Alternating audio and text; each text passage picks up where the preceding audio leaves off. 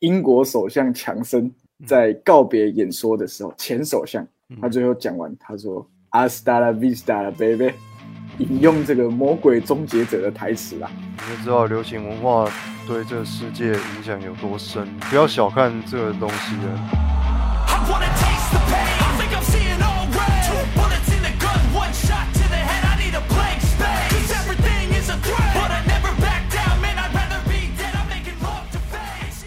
最近跟你分享一下今年选举的一些趣闻呐、哦，今年选举蛮无聊的哦，嗯，因为大家都说少了我们这个百年难得一见的喜剧天才，我们的韩总。今年没什么消息。那他前几天呢，发布了以他基金会哦，以他基金会的名义发布说他要义卖这个二零二三年的日历就对了，要义卖这样，像网红。然后我称之为黑暗骑士黎明升起。The Dark Knight Rises，就是你知道，黑暗骑士在小丑事件之后离开了高谭市，但是因为有一个新的反派，所以黑暗骑士又回来拯救高谭市。所以我们的韩总，我们的黑暗骑士就是要回来拯救我们台湾今年无聊到不行的选举。我套一句，也是里面的台词啦。After eight years,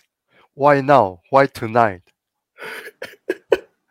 搅乱一池春水，开心就好了，不然的话，就这是不然现在的每天在卖，菜，哎，呃有啥意思？每天的选举也是就这样子吧。而且今年的今年选举有点奇妙，不知道为什么大家都在检视对方的论文，然后我就想说，我靠，真的很难啊。哎，针对我们这个新竹市，最近原本是台北市很热啊，原本桃园很热嘛，那林志坚被打掉之后，又开始炒台北啊，台北又被周玉蔻搅乱一池春水之后，热度过了，现在又回来新竹啊，新竹现在就是在检视我们这个高虹安哦，民众党籍候选人，因为他现在民调最高嘛。他现在检视论文之后呢，啊，论文有一些状况，然后现在听说已经打到国中、高中的学历去了，就说他这个北一女是什么插班的，接下来会不会连国小都翻出来？有可能连幼稚园都翻出来，反正台湾人就是有，我不确定台湾人喜不喜欢这种东西啊，还是这是因为新闻，你知道他们要攻击对手，然后新闻也跟着报，然后变成说台湾人也哦，好吧，新闻报什么，那我就跟着注意什么好了。可是我觉得这一切对我而言都蛮无聊的。已经连当笑话看的价值都没有，我说这这有什么？笑不出来了。对啊，这意义在哪里呢？然后没有人在看政策，哎，就是你不是号称台湾是最民主的什么法治精神的民主的先锋、世界的榜样，台湾 Number One 什么的，可是他妈选举的时候，大家没有人在看政策，对啊，都没有在公布政策，然后没有在检视说上一任他的政绩，如果是要追求连任的话，上一任他的政绩哪里做得好，哪里做得不好，然后拿出来这一届的候选人们他们应该要怎么样，这他妈不是一个才是一个正常的逻辑吗？所以台湾，你说台湾很正常吗？我们，哎，想想也是，就算了，反正每天这么多，啊也是笑笑的啦。前几天还看到一个网络上有人分享，他说饶舌歌手在出唱片或是还没有出唱片之前，或是已经有一段时间没有出唱片，那要怎么样炒高这个流量呢？让大家不要忘记他，那就是搞一些 beef。嗯那我们这个 YouTube 圈呢，我们前一阵子也聊到嘛，像馆长跟廖老大啦，勾二跟乌鸦啦，什么乌二大战。那现在选举也是、哦，台北吵得很凶，那我们新竹搞一点 beef。现在新竹搞最凶，那接下来可能又换新北要搞一个 beef 来炒高这个流量。我看这个，诶，这个该怎么讲？这个 SOP 哦是都好用啊，好用就一直用这样。那另外一个我觉得很好笑的事情是，吴子嘉先生啊，我们的美丽岛电子报吴董哦，也是跟高虹安有关，也有一阵子，他就在这个我忘记是在他自己的节目还是在别人的节目爆料说，新竹市民进党籍的候选人叫沈惠宏，他是林志坚的副市长，他力挺他。那吴子嘉就基本上跟民进党有深仇大恨嘛，大家也都知道。对那他就爆料说呢，哦，这个沈惠宏曾经啊到柯文哲办公室求官，哦，然后这件事情，哦，大家就现场来宾说，我靠，你现在爆这个料，我、现在是要怎样棒打落水狗、哦？结果沈惠宏自己在 Facebook 发了一篇说，他确实有跟柯文哲见面，可是呢，他是应黄珊珊之邀跟柯文哲见个面。那也是有一些讨论呐，哦，有一些政策上面的讨论，那有一些未来生涯规划，可能想拉拢拉拉拢他入伙这样。那基本上也没讲到什么求官的事情。结果呢，民进党就说告吴子嘉，那吴子嘉就又回去跟柯文哲求胜。结果柯文哲说：“哈，哦，我跟你讲，那时候是我神志有点不清楚，我不没起来放流啦。”，然后吴子嘉说：“哇，柯文哲，你我别供，我就在节目上讲了，我那么相信你，然后你居然这样说，你什么？你半夜起来尿尿，神志不清，你律师费要帮我出啊？”这个我个人是觉得大概是上个礼拜最有意思的一件个新闻的啦。反正我觉得怎么讲，历史会不断的重复嘛，然后就专门在考验，每隔两年，现在不是四年，每隔两年就在考验台湾人的记忆力到底好不好，你知道？对，呃，曾经是一个什么样货色的人，曾经做了什么，然后新闻上面啊，或者一堆名嘴啊，包括朱学恒那一些全部跑出来，黄伟汉那一些朋跑出来，一个一个在干掉。而时间一到，大家就会忘了，永远就是怎么讲啊对啊，啊？那吴子嘉就是没学到那个高佳宇说的，男人都不可以相信，宁愿相信世上有鬼，不能相信男人的嘴。哎高佳宇已经帮你示范过了，就吴子嘉，你一听就爆料出来。吴子嘉，你也不要笑别人，你他妈这种行为基本上跟周玉蔻是一样的，对吧？对，没错，他本质上是一样的、啊。一个是跟蒋万安国民党有深仇大恨，一个是美苏民进动喜也杀父仇人啊。就是一听到一听到什么也没查证，然后就拿出来这样子讲，哦，好像握有一个什么大炸弹一样，要置你于死地，但其实根本没有。就算没有炸弹，你自己也可以制造一个啊。然后反正结束之后，你再来再来说啊，拍谁？那个是我们搞错了，没有这件事情。道个歉不管你喜对啊，不管你喜不喜欢啊，当年柯文哲第一任也是这样子上的嘛。他不是就说有人在他进办里面装了那个监听的，哎对啊台台版水门案，啊，第第二任是怎么样呢？他妈投票系统就是有问题嘛，而且我弄到都已经怎么讲，晚上下午都已经在开票了，对啊，然后大家还在投，对啊，所以柯文哲当然他也不是全部都是坏的，我知道他他有一些好的政策，但是你知道这个人本质上也是有一点靠着操弄仇恨才上台的，然后他现在。一副就是怎么讲，觉得网军就是很该死啊，民进党就怎么样。我就想，你也不想想你当年是怎么来的，然后外加你也不想想，对啊，你为什么不想想说你现在之所以还可以这样子混下去，是靠多少妈记忆力有残缺的台湾人跟台北市民容忍你继续这样子？所以啊，因为这个真实的选举有点无聊，所以我最近又在重看这个我们的 Francis Underwood House of Cards 纸牌屋。嗯那因为在当年呢、我是跟这个我们詹哥用目前这台小笔电，在我租屋处的这个小电脑上面看的这个数位典藏版的一二季嘛，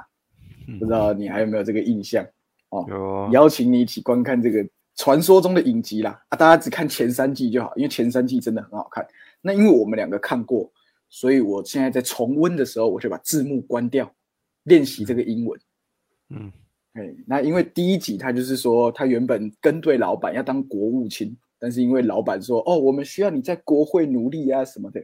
那他就很不爽，所以他在一窗台前面抽了一整个晚上的烟。他说，他跟他老婆说，我有办法了。哦，那这个办法是什么？就第一季就是这样演，他就得到了一个位置。那其中呢，有一集我现在看到，我觉得这个哈、政治啊，基本上我觉得美国每一国都差不多了。那一集不是我不知道你还有没有印象，他就是说他的选区有一个什么水塔，然后那个有一个青少年驾车，然后那个水塔好像压到他还是怎么样，反正那个青少年就往生了，所以他要紧急，原本一个总统交代他一个什么教育的法案，要在众院赶快通过，但是他就紧急又赶回去处理这个事情。那一开始呢，那个家家长啊也是很不谅解他，说：“哦，你这个选区的国会议员都没有在做事啊。”那他也是当然吃了很多闭门羹。可是他最屌的是，他去参加那个追思会的时候，他原本在家翻那个圣经，说他要怎么样念这个祭文，结果他就眼镜拿掉，把那个圣经盖起来，说：“God, I hate you, I hate you, God。”哦，这个脱稿演出，我记得他还在那个家长去他们家的时候，他还说：“呃，我选区的人民都很善良，他们的谦卑是他们最自豪的东西。但是当你在他面前表现的越 humble 的时候，they will give you everything。”所以他就靠这个把这件事情搓掉了。所以这是怎么讲？我觉美国人民也是蛮好搞定的，你知道吗？你只要抓到，你只要抓到民众，他们心里面都有一个不理智的按钮，你只要找得到那个按钮按下去的话，譬如说怎么讲，在美国的某些州啊，嗯。你要你要打的就是永枪，就是可嗯可不可以永枪，然后在某些州你要你要谈的是那个你是天主教还是基督教，因为讲这些宗教，然后自由派，还有种族、堕胎，哦，这都有关系。所以你在每一个州，你就要用找到那个州最大颗的按钮。然后台湾最大颗的按钮叫做抗中保台，哦，这一颗找到按下去就对了，记忆就会被删除。他妈跟那个星际战警那一根一样，闪一下啊，这个人曾经做了什么？不记得了。抗中保台，好，好，好，好，好，好，偷偷偷偷，就这样子嘛。哦，大概是这样，所以对大家有兴趣真的可以看一下《纸牌屋》一到三季，后面真的不用看啊，我觉得有点太拖了。很多影集到最后都是这样，前面一两季哇，感超屌，后面一直续订之后，不是腰斩就是断头，突然留一个很大的伏笔，然后没了，因为没有经费了，不续订。外加就主角也是出了一点事情了，所以哎，所以也很难连拍拍他死亡的过程都没有，直接 remove 到 remove 出这个名单。嗯，某种程度上也是。可是我也不明白说，好，假设一切都没有问题，就是就是幕后是完全没有问题的。凯文·史贝西他没有出那些问题，然后资金也到位，也续订。这出戏到底要演到什么时候？对啊，因为你知道他的它是改编英国的、啊，它一定有一个结局。它的结局到底预设在哪里？有的时候那个美剧都喜欢拖好几季，拖太多季的时候，我已经没兴趣看。嗯，尤其是那种，如如果你是那种你的美剧，如果是那种很像小叮当，你随便抽一集来看都可以看的那一种短剧的话，那我觉得还没问题。譬如说啊像《神布鲁克林局奶奶哎，哎对，然后还是什么，你你知道我的意思？但嗯如果它是他妈是一个连续，对吧、连续的，然后一集又是四十几分钟、五十分钟，还有一个小时的那一种，那个我就已经有点太拖了，对那个所以我一直没有办法开始看那个 Breaking Bad，我觉得好像哦然后我也有点多。哦，那个要一口气看完，当时当时我也是，我觉得精神会会有一种精神 折折磨，会有耗损。像什么《阴尸路》，哦，干那个我真的是也不知道看到第几季，对啊，我不知道看到第几季，然后也已经忘了，忘了我也不想再重看。然后幸好这个时代有一个我对他又爱又恨的发明，就是什么什么讲，解说。对啊，注意看眼前的这个男人实在太狠了。哦，哎、我那天也是看了一段，也是认识到一个喜有有一段时间的美剧哦。那天也是看一个解小哥解说的，叫什么《野兽家族》，就是有一个青少年，他是一个单亲的青少年，然后他妈妈突然过世了，他就联络他的外婆，就发现他的外婆养了三四个舅舅，全部都是犯罪集团，然后他们要去抢美国的海军基地，叫做野兽家族，这样三个还四个舅舅全部都是犯罪分子，整家只有他没有前啊科。你知道这是什么吗？你一讲到舅舅，他妈我一想到就是，好，美国人拍出了这个剧，就是哦，我这个侄子来去找那个外婆，结果发现我四个舅舅都是歹徒这样子。好，这是美国人的思维，日本嗯人的思维是怎么样呢？同样是舅舅，可是这个舅舅他在十七岁的时候发生车祸昏迷了，然后经过十七年之后他苏醒了。原来他在昏迷期间他掉到了异世界，所以他学会了魔法。然后回来的舅舅就跟现代社会有一点不合，可然后会闹出很多的好笑的东西。所以我前一阵子也在看这个异世界归来的舅舅，呃嗯，对，一样是舅舅，美国跟日本的差别在这里。那如果是台湾，通常会怎么拍呢？通哎常是有可能是自己家道中落，就只剩家里只剩自己一个人了，去找这个舅舅。后来发现舅舅可能是一个收破烂的，哦，或者是舅舅本身是怎么讲，有罕见疾病这样子，然后他就要帮舅舅，这样主角就要帮舅舅。可是就是舅舅跟侄子两个人就过得很可怜。关系有点疏离，但是又是彼此最亲近的人了，因为只世界上只剩下对方。对，然后每一集都会吃饭，但吃饭都会在那种照明不足的地方，然后家里一团乱这样子。这个时候就会配一些那种很奇怪的旁白，然后不然就是吃饭节奏特别慢，吃了十五分钟，从头到尾他妈没几句有用的旁白，这样子。所以那个片尾会打上某某市政府社会处，还是对某某基金会呈现。然后通常这个主角呢，不管他的性别是什么，他应该会是同性恋。对，不不是啊，不能他他他应该是会同性恋。对，不能这样讲啊。公共电视才会是同性，没有你要看出资人是谁。如果是公共电视，那百分之八十还有跟同性恋啊。如果是基金会，因为它不能碰触，它的那个主题是针对社会的角落，所以他不能是同性因为他最后片尾他要说，在台湾每十个家庭就有八个有可能是失能，在嗯某某圈圈基金会的帮助下，像小右这样的少年得以听起来重回校园。你这样听起来很像那个杰哥，早知道男生也会被性侵。我告诉你，你要照这个戏的逻辑去看的话，为什么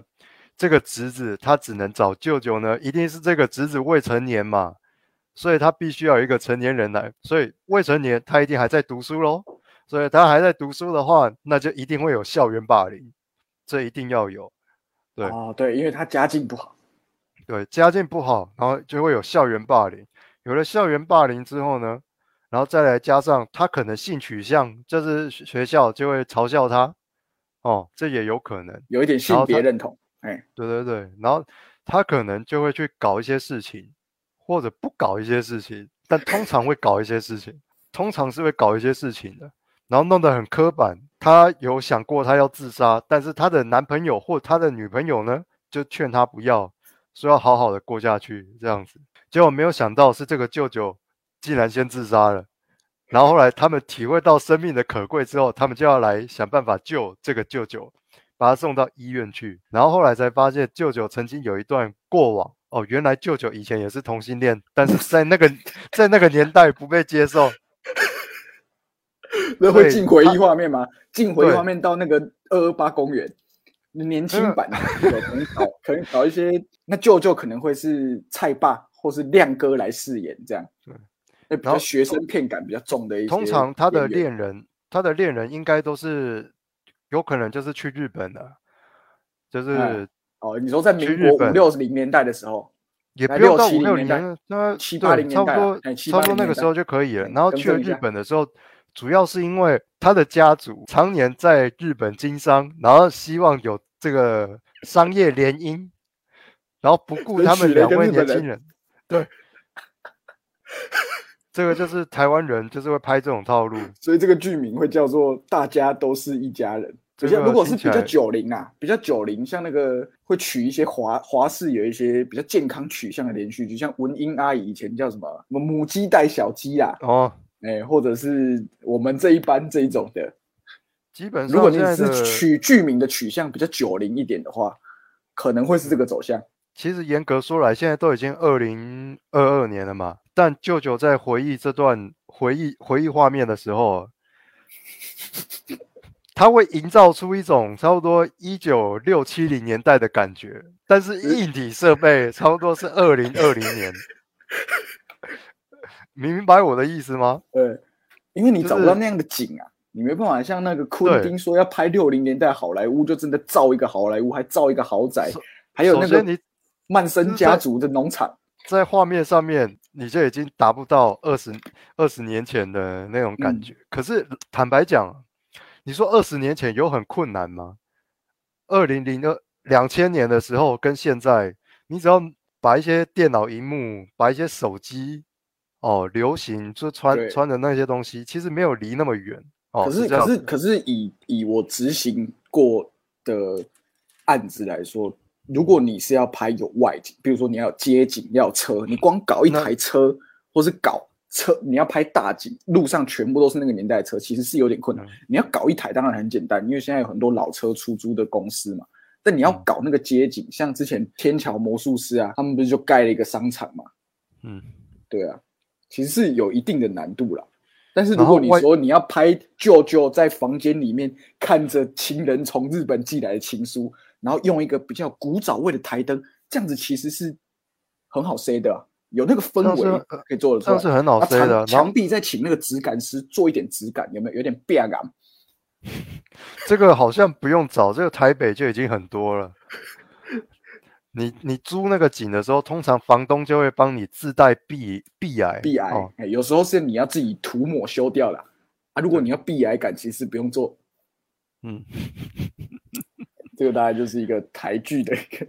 基本上就是台剧，不管是公式啦、金穗啦，还是什么学生啊，基本上都很爱拍这个。然后有些喜欢扯社会议题的，还会加入一些白色恐怖。虽然这个故事发生在两千年左右，哦，这个又或者又或者是在二零零二零二一年，哦，这个白色恐怖还是存在的。对对对。哦，是一个架空的就对了，就是算是玩另外一个走向，一个架空，那不管集怎么样。真实的历史是怎么样，他们并不在乎，他们只觉得他们想要的历史是怎么样，他们想要的社会价值是怎么样。就好像最近有某一出戏，就是把它设定成在现代，但是他女主角要去台北找这个地址的时候呢，他还是看一张纸条的啊。就是我们尽量用这种刻板印象，我们不管现实怎么样，我们要的是刻板印象。对，对对对，诶，可是在，虽然是设定在台南永康，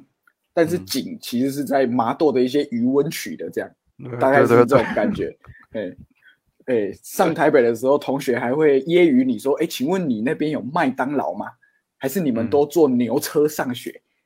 嗯。大概是会有一种天龙国的一些善笑啦，可以这么说。就好就好像那个什么，我也曾经遇过有台北人，然后他考上成大，然后他就跟我说，那个时候快要到台南了，我看车窗外的景，他搭个他搭高铁嘛，他说看到这么多的农田，我就觉得糟了，他就直接鬼啊！对吧？他就直接跟我这样讲，他说糟了。然后我也曾经遇过有一个人，他问我说我是哪里人，我说台南人，他说台南人怎么可能会写科幻剧本？这这有关系吗？那台北人怎么会写乡村的剧本？那细说台湾的不是都台北人？我忘记是我去高雄读书的时候还是台北，应该是比较北部的时候，但我忘记谁，还是学长。然后呢，他就间接有一些传闻，因为那时候去台艺的隔一年是我们家刚选完举，然后可能就是我有分享一些经验或者透露到一些风声。他说：“哦，你爸之前选举。”哦，我说：“嘿嘿，因为有就是在我小时候有担任过立法委员。”他说：“哦，所以你们家是黑道吗？” 所以台北人的印象就是，哦，明代百分之八十是黑道，南部的明代百分之百是黑道，大概是这样。唉，我觉得北部人很喜欢帮每一个就其他县市的人先做好他们的刻板印象是怎么样。我觉得台北人特别习习惯做这种事情，然后后来变康的时候，就是引起别人不满的时候，他们就会开始在那边。哦，我也不知道啊，我我想说，你们南部人应该都是很有人情味的吧？他就给你道德绑架，你就知道。有点像在讲我们这个新竹北漂台北腹肌台大医学院求学的柯先生啊，大概是这种感觉。反正就是，无论如何，他就是要占你便宜了。然后来的话也只能讲，一边嘲笑说：“哦，你们台南人都吃糖吧？”然后如果你妈，我身为台南人哦，我都不吃全糖的，我点饮料什么不吃全糖，他就开始讲说，中北部那的人，他说你怎么可以不喝全糖的？然后开始做那些梗图，什么台南人之耻啊，还是怎么样的？然后来的时候每天都在问说哪一家牛肉汤好吃？哪一你怎么没有吃过这一家？你不是台南人吗？我心里面在想，你你知道这种东西牛肉汤不是每天吃的、欸，对啊，哎，不便宜耶，这个这个不便宜耶、不便宜耶，哇哦，这这汤它不便宜耶、而且我一定要选那种有霸色崩吃到饱的，我才要去的耶，哎，不然一碗二十，两碗四十，哎，哇哦，贵。这个不开玩笑啊，你看，你看，这这这，它价格，它这价格越来越贵，它不便宜耶。尤其像阿鲁啊那一种，卖六百块，阿卢啊，阿卢啊，现在是呃，算是南部美食，北部消费了。哎，对，阿玉，我们最最知名的阿玉牛肉锅了，连我。连我今年三十要一了，我还没吃过，因为我可能也排不到。算了，然后来的时候还在说什么？我觉得有的时候这这件事情是很奇怪的。我在大学，尤其在大学的时候住宿舍嘛，当然宿舍一定来自各县市的人。然后我不知道为什么，我那一房里面我还有一个室友，他是从那个澎湖来的，然后住永和那一个呢，就问澎住澎那从澎湖的那一个，他就说：“哎、你们澎湖有什么好吃的？”然后他就说：“我不知道，我每天都在家吃。”我觉得这你你你，我听到整个 Just like me，台南有什么好玩的啊、哦，我不知道哎、我们就是找一间饮料店做。哦，跟你们好无聊哦。然后还说什么，如果我去澎湖的话，我要住哪一间？他说我不知道，我都住家里。我心里面想说，哦，我我真的差一点爆笑，你知道？我说对啊，就是这个逻辑啊！你怎么会问一个当地人？你明白我的意思吗？你怎么会对，可问一是可个当地人？是可是你去你要去到当地玩，你一定会先问当地人啊。没有你，你去当地的话，你可以问说什么有没有什么特殊的景观还是什么的，可是你不会问到说要住哪里？对住饭店要挑哪一家，你不会问。当地人。对，对，然后还有什么吃东西这件事情，我觉得台南长年以来都一直有点奇怪，我不知道是哪一个家伙把台南冠上什么什么美食之都啦，还是什么，搞到后来台南就是怎么讲，被一大堆观光客洗那个价格，有没有不断的捧上天？然后以前很平价的东西，现在为了卖这些观光客，他妈我们连当地人连吃都要排队，排到了那个价格，又是过去的不知道五倍、两倍到五倍不等的价格，然后来的时候他们还要营造本来那我告诉你啊，你们真的要吃那种什么五六十年老店的话，你们来你们绝对会被那五六十年的老店吓到的。因为他那个墙壁哦，他那个斑驳的痕迹哦，他那个抽油烟机哦，那它个黄黑卤肉燥黄黑的油脂，对，它卤肉到那一个你绝对受不了。你们最喜欢去的是那种被装潢成复古风的餐厅的五六十年老店，你们只要它的门口挂上五六十年老店就可以了，你们不需要它里面真的像五六十年。哎，二二二代三代出来开业啦，不是老店啦。天晓得呢，天晓得。哦，然后台南又多了很多那一种装潢的很奇怪，然后付了超贵的价格，然后端出来的盘子他妈你以为是在吃法国菜的那种店，你知道吗？吃也吃不饱，然后去专门让人家拍照，尤其在门口他就直接给你弄一个拍照区，这种店太多了。然后餐厅里面给你做一点装潢。哦，那你这样子的话，你就可以开始拍你那什么线动，然后发到 IG 上面，然后他连旁边那个二维码还是什么都给你